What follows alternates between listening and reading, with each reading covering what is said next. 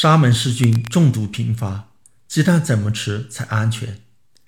沙门氏菌是一种分布广泛的病原菌，种类很多，包括肠炎沙门氏菌、鼠伤寒沙门氏菌和猪霍乱沙门氏菌等等。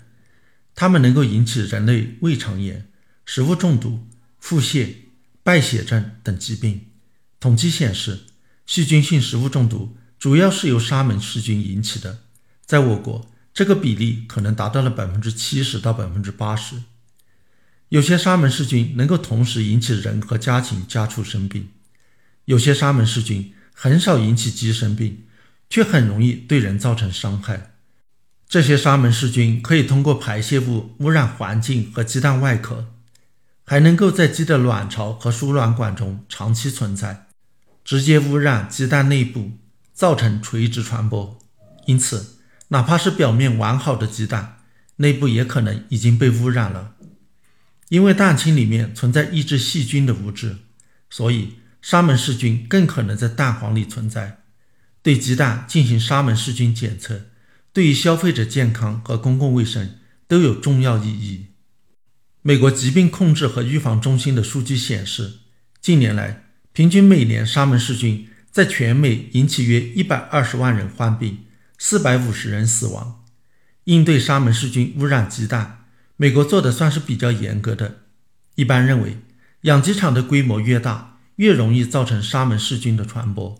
因此，美国食品及药物管理局规定，规模超过三千只的养鸡场出产的鸡蛋，必须经过清洗才能够进入市场。美国食品及药物管理局还建议，鸡蛋在销售和消费环节要在冰箱里低温保存。即使这样，依然时不时发生大规模的鸡蛋污染，导致食物中毒事件，养鸡场不得不把鸡蛋召回。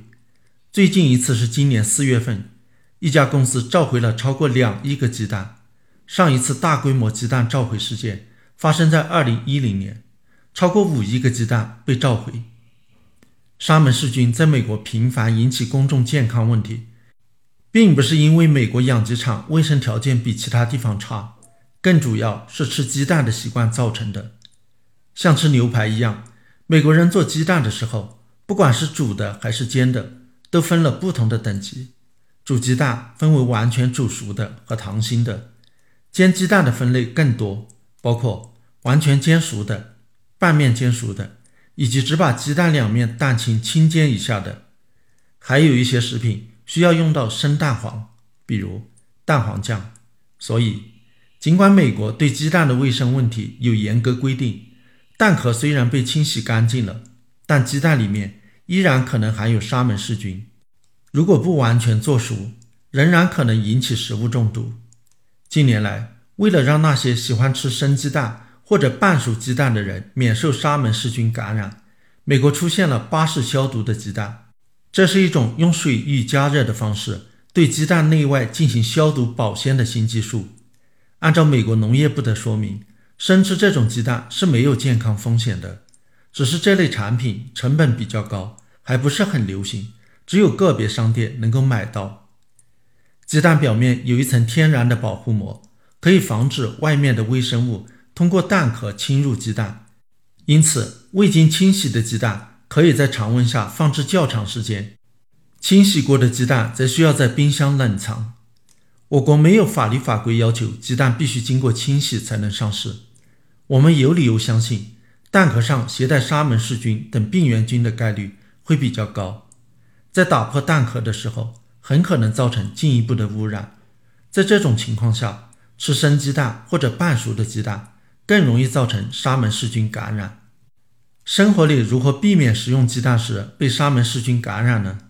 结合国内鸡蛋生产和储运情况，建议如下：第一，把鸡蛋买回来后放入冰箱冷藏；第二，不要食用破损的鸡蛋；第三，无论蒸煮还是炒制，鸡蛋都需要做熟后食用。没吃完的熟鸡蛋也要及时放入冰箱保存。第四。接触过鸡蛋液的碗筷，及时使用清洗剂清洗。第五，尽量选购规模化养鸡场的鸡蛋，避免那些标榜各种卖点的土鸡蛋。鸡蛋是优质的蛋白质来源，含有人体所需的全部九种氨基酸。知道了怎么更安全的食用鸡蛋和蛋制品，以后就可以放心的享用这类美味了。